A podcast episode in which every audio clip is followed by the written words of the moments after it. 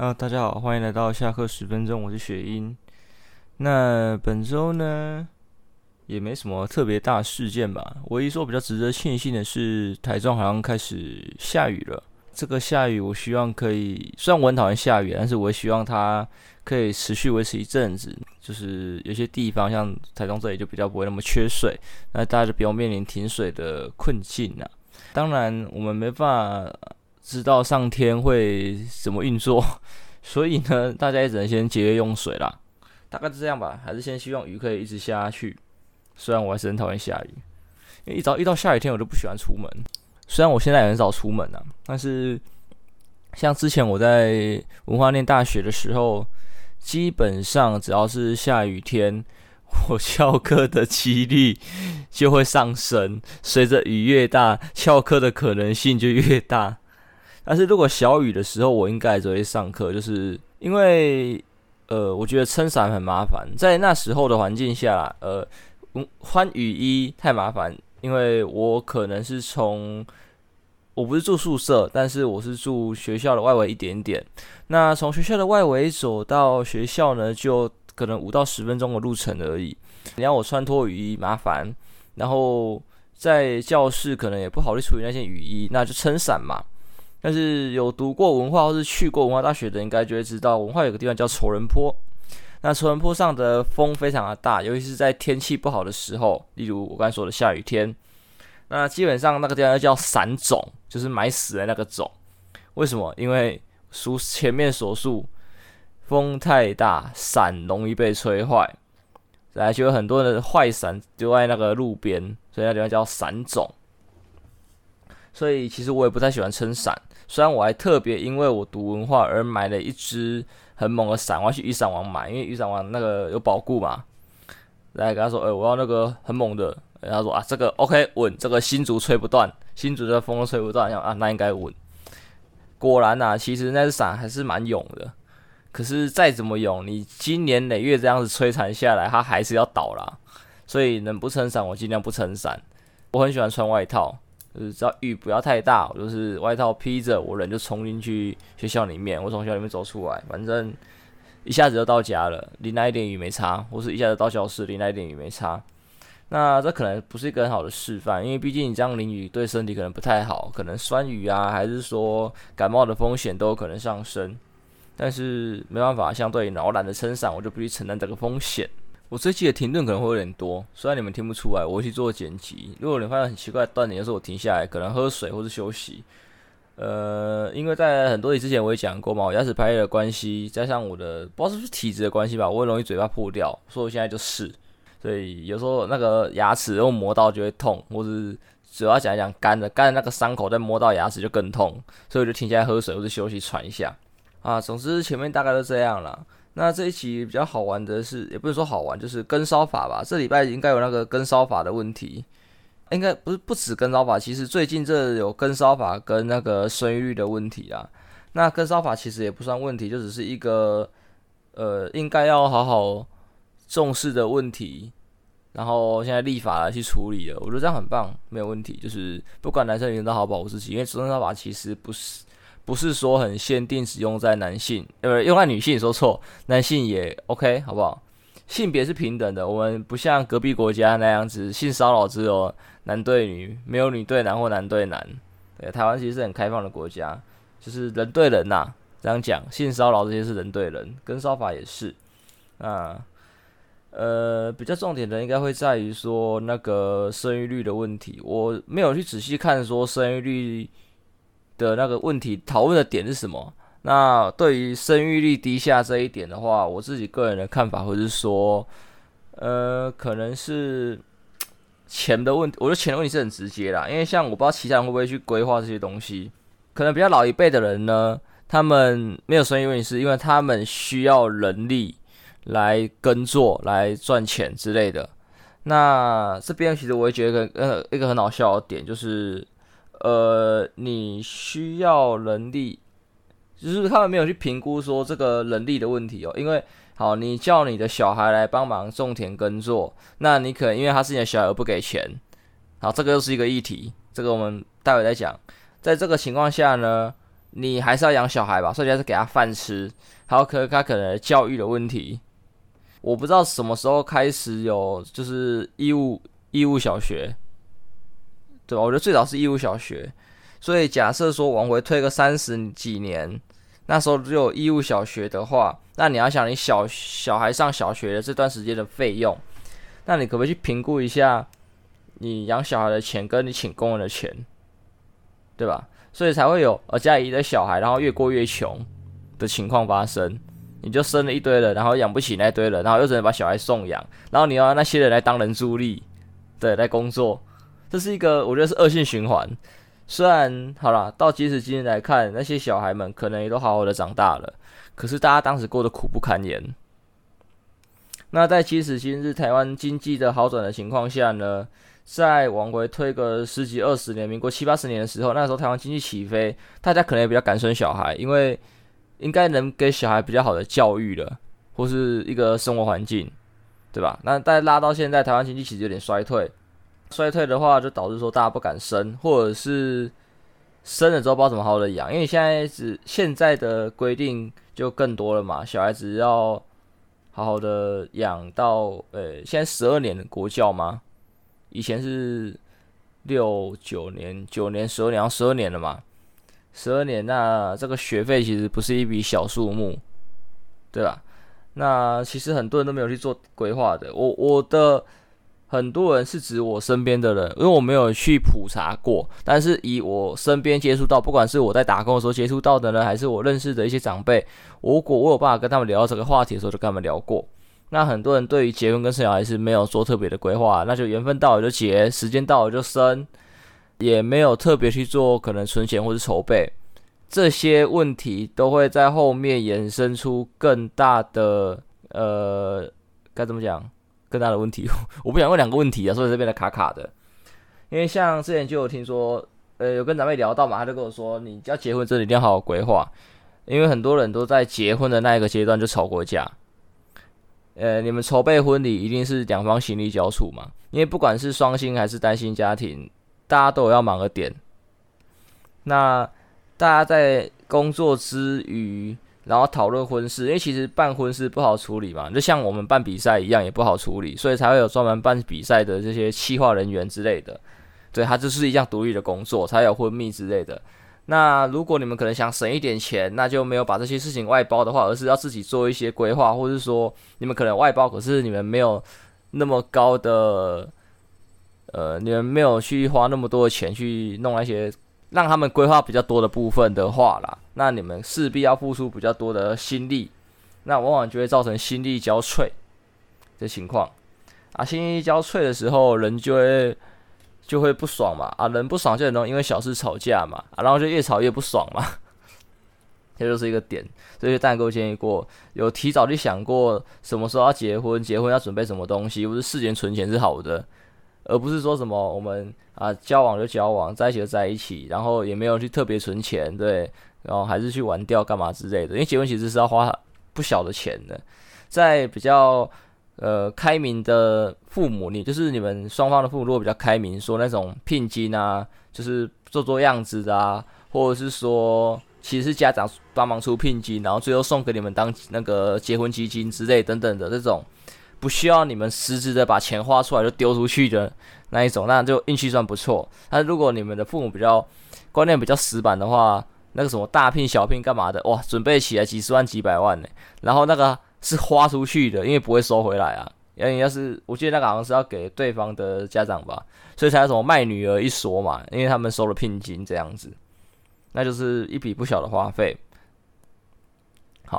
那再来结完婚之后要讨论就是育儿的问题，因为现在其实工作不好做啊，你要钱赚的多一点，如果你没有相对应很猛的技术能力或是知识的话，那你做的工作可能。呃，大家可能在二三十、二三十几岁结婚嘛，那薪水随着调的话，可能一般普通大部分的人应该落在三十几 K 吧，厉害点可能四十 K 以上，我不确定。但是我们先算三十几 K，甚至有些比较惨一点，还在做二十几 K 的工作。那这样子的情况下呢，你还要负担第三个人吃饭的费用，就会比较拮据。尤其是呃，你们大人可能比较可以忍受吃少一点，或者吃的比较不好一点，吃便宜一点。但是小孩呢，小孩没办法忍受啊，对吧？所以就有这个情况发生呐、啊。再来的话就是，哦，对，幼稚园，幼稚园是一个很严重的费用，因为像现在其实台湾的公幼好像不是说很够。那幼稚园的费用其实比可能会比你小学、国中、高中还要贵，甚至很多人觉得什么小孩子要赢在起跑点，把他送去那一种双语幼儿园之类的，哇，花费又更凶了。然后一路上的求学又是什么一些名校哦，凶到靠北。总之就是种种种种的问题啊，这个也不用细说，我觉得大家都明白。就是，哎，钱赚的太少，你还要负担第三个人，那就很痛苦嘛。然后就少子化，因为你想，你负担第三个人就这么痛苦了。那两个人结婚，然后生一个，这样是人变少的，二变一嘛。两个挂掉之后剩一个，所以你至少要生两个还以上嘛，你们的人口才会上升嘛。你一个都快撑不住，还两个，你自己去算一下，你们你们自己现在刚出生年轻人二十几 K 的薪水。你养完自己之后，剩下的钱够不够养第二个自己？对吧？那好，那你把你现在的薪水乘二，养两个人，然后剩下的乘二养三个人，你算一下啦，应该就差不多了嘛。所以，如果真的要生的人，就是一胎嘛，就是很严重，就造成少子化，这没有办法。那这个东西跟低薪有没有关系呢？我也不是很确定。比较能确定就是台湾的。薪水市场吗？可能不是那么的优良吧，可能啊，可能。因为很明显的，像我朋友，因为我也毕业快两年了，就以新人体力的体验的来说啦，专业技术能不能拿到相对应高的薪水？能，但是大部分情况下，你只能拿到普通的薪水。对所以有可能造就两个情况，一来就是大家觉得好像不用那么努力，因为 CP 值很低啊。你太努力练就一身本领，结果就拿到普通的薪水，就是可你可能可以拿到更好的，但是你那个机会没有那么的大。那你还不如去做一个普通人就好，这是一个问题啊。还有就是人才外流的问题，我刚好要讲什么忘记了。对，反正就先端在这里。我相我相信大家应该是聪明人，知道我要说的东西。好，那这些问题其实再多讲也没用，因为我也提不出一个实质的办法。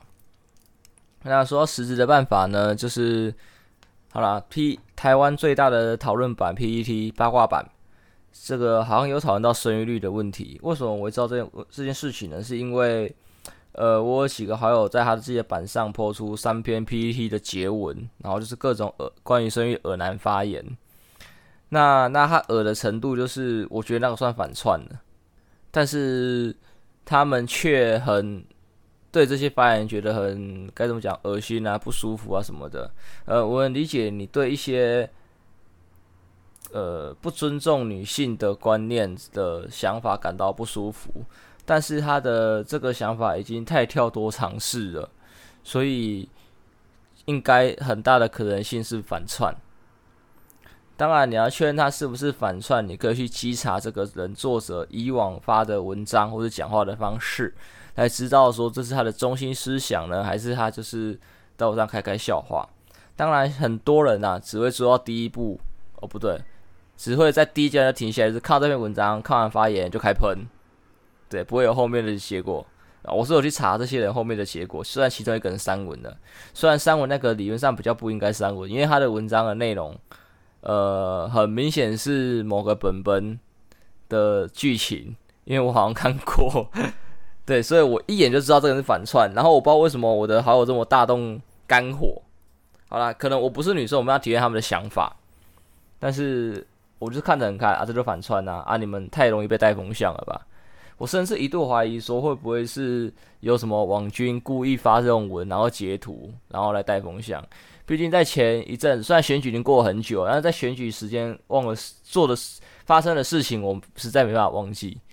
太多太多的亲友们被网军带风向，对，他们不会去查，我不知道是出于懒惰呢，还是他们想法单纯，还是网络看的够多，都可能。因为因为我网络看的够多，我我各个论坛也逛得多，所以我大概可能知道各方各面的想法，然后还会知道说他们的出处可能来自哪里，还有说什么可以怎么样去查证。但大部分可能呃在公车上、在捷运上通勤的时候划一下，或是休息吃完饭的时候划一下手机，那也就是。哦，你就看完了就喷了嘛，你不会说什么多花时间去弄一些有的没有的，可你平常生活就已经过得够累的，你还要花时间去过滤这个讯息、这些假讯息之类的，呃，比较办不到啦，对，比较办不到，这是有可能的，那也不责怪，但是其实我觉得停下来多思考两秒不是难事啊，想一下啦，好不好？不要那么容易被带风向，每。而且被带风向，你被带你就认了嘛。很多人被带带之后还回来喷，呃，喷，哎呀，当初啊就是干嘛干嘛干嘛，对，乐色人啊，带我们风向啊什么之类的，呃，嗯啊，你当初，嗯，为什么不停下来多想两秒，对吧？这是问题，其实很很简单很好处理的，但是，唉。我我也也没有特别去跟那些被带风向的人吵，因为就吵不赢，因为很明显就是装睡的人叫不醒嘛，他们情绪就已经上来了嘛，你跟他们吵是没有意义的。等他们冷静再跟他们讲这些事情，或者说你可以循序渐进的丢一些证据或是源头给他们看，或带他们盘逻辑嘛。因为很多事情你其实只要想既得利益者是谁就好了。这个文章出来谁会得利，那会不会是谁泼的？啊！如果被人家知道是他们泼的，他们会不会有什么损伤？等等之类，就去盘嘛。其实就很简单，就可以盘出逻辑。讲盘逻辑，好像中国用语。诶、说到中国用语，其实这边有很好笑的，像什么，我们已经渐渐的被文化入侵了。我不知道大家有没有发现这些事情，就用中国用用习惯了。然后我也去思考过，为什么这么容易被文化入侵？因为都是中文，所以。哎，又是影视作品的传播，所以很容易导致我们就受影响。因为这个，请你回推嘛，学语言最快的方式是什么？把一个人丢在那个地方，像你要学日文，你把一个人丢在日本，他一定学最快；你学要学英文，把一个人丢在美国，他一定学最快。对，但是我们现在就很，呃，经过媒体的洗礼，我们等于身处于中国了，对吧？你各大网络上看到的文章啊。呃，剧啊，甚至现在大家买东西比较容易上淘宝，所以等于等于身处在中国啊，有身处于半个中国的感觉，感受他们的文化，所以我们就被侵蚀了。然后很多人就是用久了还是不会去想，因为我其实虽然我也会有时候会有中国用语出来，但是我用完之后我会去想一下原本台湾的是什么，尽量去想啊，好吧，我不敢保证一百趴都有去想，但是我至少。我觉得我做到六十趴，我会去想，就是让我不要忘记原本台湾的用词是什么，就是知道自己是谁啦。感觉这个问题是这个，这个也可以呼应到像台东之前小绿来的那一起原住民的，因为我们其实像台湾的母语啊，也在逐渐的消失。我以前没有发现这个问题，我觉得台语还在用应该还好，因为很明显的原住民语啊、客家语啊这种很常发生嘛，像前一阵子也很很常在倡导客家语。但是原住民语就呃不，这样台语就很少在在在倡导这些这些事情。然后听完台东那期 podcast 之后呢，我来思考一下，哎、对，干，我台语能力怎么下降那么多？我记得我小学还蛮会还蛮会讲，蛮能讲的。现在我能能讲出十趴就不错了。我一句话里面有十趴是台语，就已经很屌了，太惨了。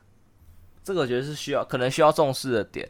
但是至于怎么实质上的付出，我也没有复苏，我也没办法去做处理。因为，呃，你要跟你爸妈讲说啊，我现在要复苏台语，你就给我讲台语。然后，好，你可能听得懂，但是你讲不回去，日日日呜呜啊啊，然后你还是讲中文，久了他们还是会会回你中文，就互相的啦。因为沟通这种东西，大家都希望沟通的成本低一点，对。然后他跟你沟通的这么累，他还不如去讲中文。他故意跟你用台语干嘛？沟通成本太高了。而且好了，那再来说 p o d c a s 的话，我最近又听到一个比较有趣的，这个比较有趣是另外节目叫《不正常爱情研究中心》，是雨山跟豪平的节目。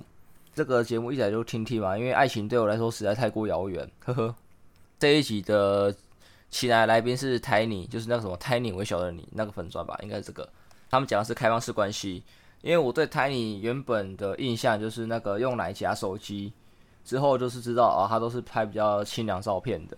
在偶然得知他可能接触 BDSM 啊或者什么的，像我之前有参加过美屌大赛，她的男朋友也参加过，所以我觉得哇，这个人性观念开放很屌，但是我没有觉得什么，就是觉得啊，很开放很屌这样。我以为他可能可能也有点偏见呐，就是觉得他认定他可能是一个爱玩的人。但是听完这集 Podcast 发现他其实还算蛮有想法的，那想法也很直接，观念也算还蛮好的。像先讲观念的部分好了，呃，他像他写诗啊，还是拍这些什么性感写真之类的，他说为了什么赚钱啊？啊，拖拖拖有钱赚我就拖啊，欸、很直接、欸。对，我觉得比什么假掰的东西好。你去应征的时候，老板问你，呃，你为什么想做这份工作？人家掰，呃，为了伟大的梦想啊，前景啊，干嘛？我要带动台湾的经济发展啊，什么的屁小啊，就是为了钱啊。啊，这边薪水比较多啊，啊，可能工作比较凉啊，为了钱啊。对，就这么直接。对，不要跟不要在那边狗戏杀，就是为了钱啊。我这种直接是很好的，我很我很欣赏。对，不然不然你可能老板想找一个。呃，有理想、有抱负的人一起共创伟大的前程，结果来只是一个为了钱的，你们永远不会进步嘛，还浪费彼此时间。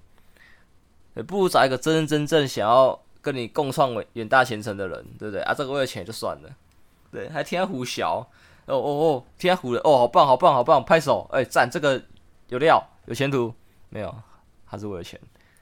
啊，那这边扯远了啦，回来是回来讲他那一集讲的话，那一集讲的是开放式关系。其实开放式关系，我一直都有一些兴趣跟疑问，然后在这里 Podcast 呢，其实为我解惑蛮多的啦。如果听我前面几集 Podcast，有应该能理解到我的感情观念有一点障碍吗？算障碍吧，就是我没法去厘清，说我到底是怎么一回事。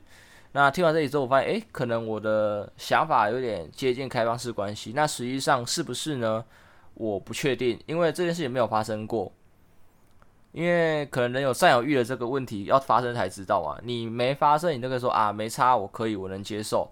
但是实际上遇到的人会不会说，你就原本说能放手，但是你却想要独揽人家，那就可能不构成开放式关系了嘛？就是还是一对一。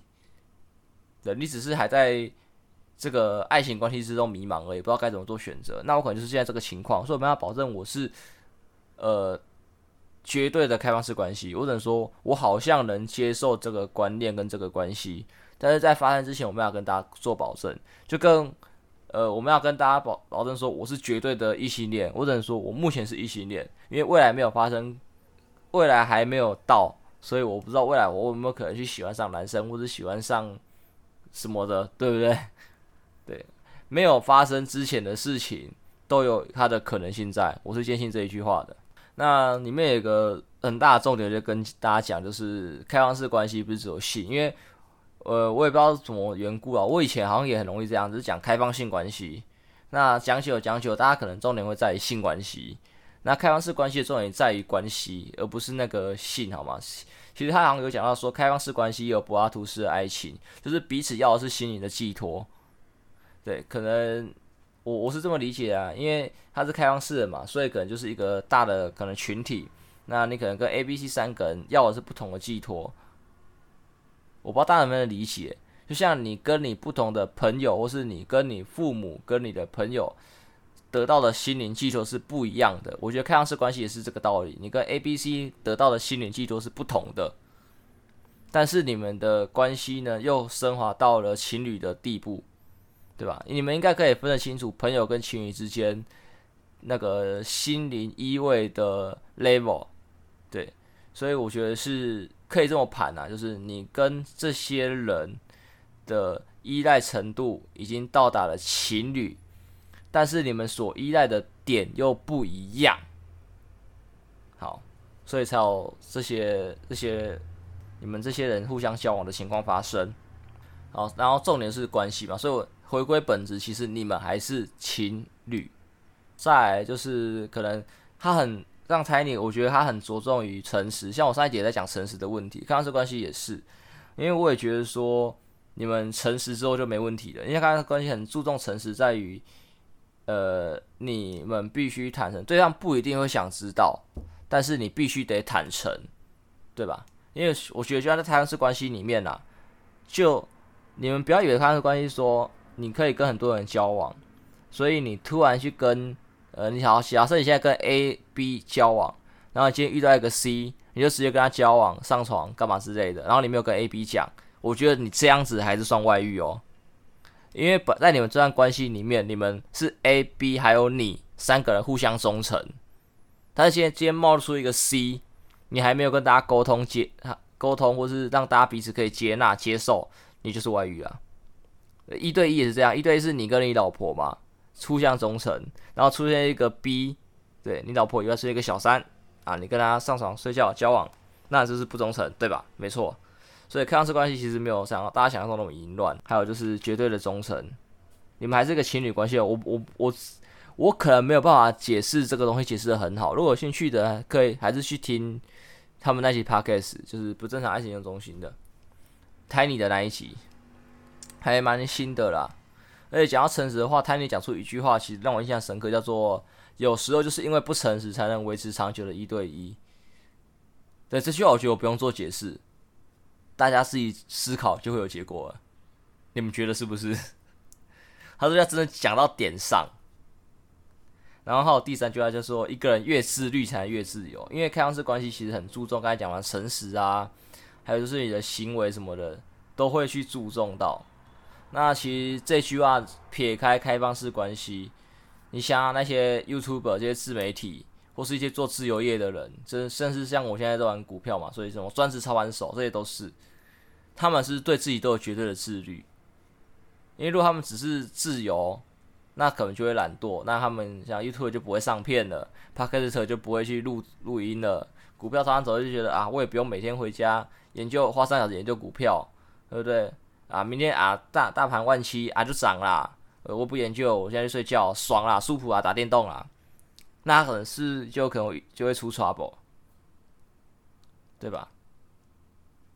所以我觉得这讲有道理。一个人要越自律，他才能拥有越多的自由。这样讲好了啦。你们小时候被父母管东管西还是什么的，被学校老师管东管西，那你就会想要自由。但是如果突然哪一天他们直接手放开了，你看你有，你看你知道你要做什么？你会每天乖乖的去上学、做功课、应对考试吗？你会有办法，就是说，你知道你可能现在要去工作，要养活自己之类的吗？你可能每天只想着玩，然后人生过得一塌糊涂，对吧？你因为突然就像无头苍蝇子一样，你不知道你要干嘛，然后就过得一团乱。其实我现在好像也有点这种 情况发生，这句其实有点点醒我。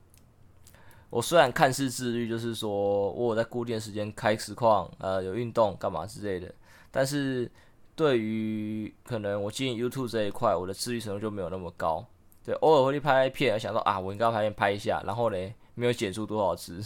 对，如果长久以来粉丝的话，应该就会发现我 YouTube 片其实非常少。那其实我一直都有在拍，但是我一直都没有去剪出来。好了，所以我的自律程度其实也是有问题的。那说到自律，其实我很羡慕或佩服我一个朋友啦，他自己程度极高。他高到什么程度呢？他。永远知道自己要做什么，他也敢跟体制去做反抗。像啊，呃，国小事情可能有点忘记，因为我跟他同到高中都同校。像国中好，我我进自由班，他有进自由班，他很勇敢，就是跟老师说他不想进，然后老师一样嘛，这种情况会约谈父母干嘛的，他也不想进，签书也签，然后呢，他的成绩还是一直名列前茅，还是在校排前几名，自律，他不用被自由班这个地方管制。不用特别花时间，还要多上几个小时的课，什么假日还要来上课干嘛？这他不用，对，他知道自己应该干嘛，要干嘛，所以他可以多这些假日跟平常课后的时间去做其他想做的事情。而且像那时候我们，诶诶，不是那是那种时间跳一下到高中进动漫社干嘛的，可能都要学到 PS，他也是自学，学完整套，超屌。像现在。如果没有，我印象中应该没有变。东山高中，台东东山高中动漫社的粉砖的头像那个贴图就是他画的，对，他画的，对，他是完全自学 Photoshop 的，而且好像学半年还一年而已，自学，然后他就可以画出一些东西，至少比那些读设计系三年的人的作品，比有些啦，不是说全部，比有些还要好，对，他很屌，然后甚至在高中的时候，他也上课都不屌老师，老师其实也不管他的啦，因为这很简单一个道理嘛，呃，你。觉得这个学一开始进去，大家都彼此不认识。那他这个人上课不上课，然后都是自己的事情，然后就会骂他干嘛之类的。你想要好好的导正他嘛？你可能觉得他是懒散，但他其实相对自律，因为可能考试成绩出来了，你就发现，干，他都有好好的学。对，他就是他觉得老师，我之前有跟他打听过，他觉得老师上太慢了，自己自己念比较快。对，所以他就上课自己念自己的书。啊！老师后来看到成绩也不管他了啦。这种故事我们以前会在一些传说上面听到嘛，对不对？对，那什么一中生啊，都都没在念书，都在玩。对，他们很聪明，都把哦把书念好。或者说老师有些老师比较开明，会说你要不上课可以啊，啊，你考试成绩有到，我就不管你之类。这种也是有，这种比较开明。哎，这个题外话讲到开明，高中的一个英文老师，他算非常开，我现在在威格。好，我不不透露人名，他算非常开明，他他是带直优班的，然后他跟直优班同学说，我的课你们可以不用上，可以做自己的事情，打电动玩手机也没差，但是你做这件事情是要有意义的，你要知道你自己在干嘛，对，不要浪费你的人生，我觉得他这句话讲的非常有道理，他到现在都还是，他好像也在一些地方演讲。好像有上 TED 吧，我不知道，我忘了。他讲的很好诶，他没有去局限，他鼓励的是大家自治自律，然后去创造，而不是被这个教育制度给的框架给框住，对吧？他让大家对，但是他他的重点在于说你自己知道自己要干嘛，然后他就不会去限制你。尤其是打电动那个也讲的很好啊，因为像现在谁知道电竞蓬勃发展。所以当年如果对电动很有兴趣的，打得认真，他是觉得他立志要当电竞选手，那他上来打电动就是有意义的。我觉得老师很酷。唉，总之，最后停在这里吧，停在这一句美好的话语中。这句可以让大家去思考，就是一个人越自律，才能越自由。断在这里会很怪啊，没啥，反正我常常关在很奇怪的地方，爽啦。反正也没有厂商。我觉得有时候创作没有第三方的管束，就是厂商。很多创作者有这个情况，就是在没有第三方的干扰的情况下，才能创作出一个好的作品，或者说创作起来比较舒服啦。至少我这么觉得，对，舒服。我也祝跟跟广大的创作者说，有时候不要给自己那么多的苛求。你的作品有时候就是因为你自己做的舒服，大家才愿意看。他们就是喜欢你的这种 feel。不用硬要说抄谁的，抄谁的，你你模仿不来。每个人都有自己独特的味道。好了，那最后只能断在这里了啦。一个人越自律，才能越自由。好了，我是雪英，拜拜。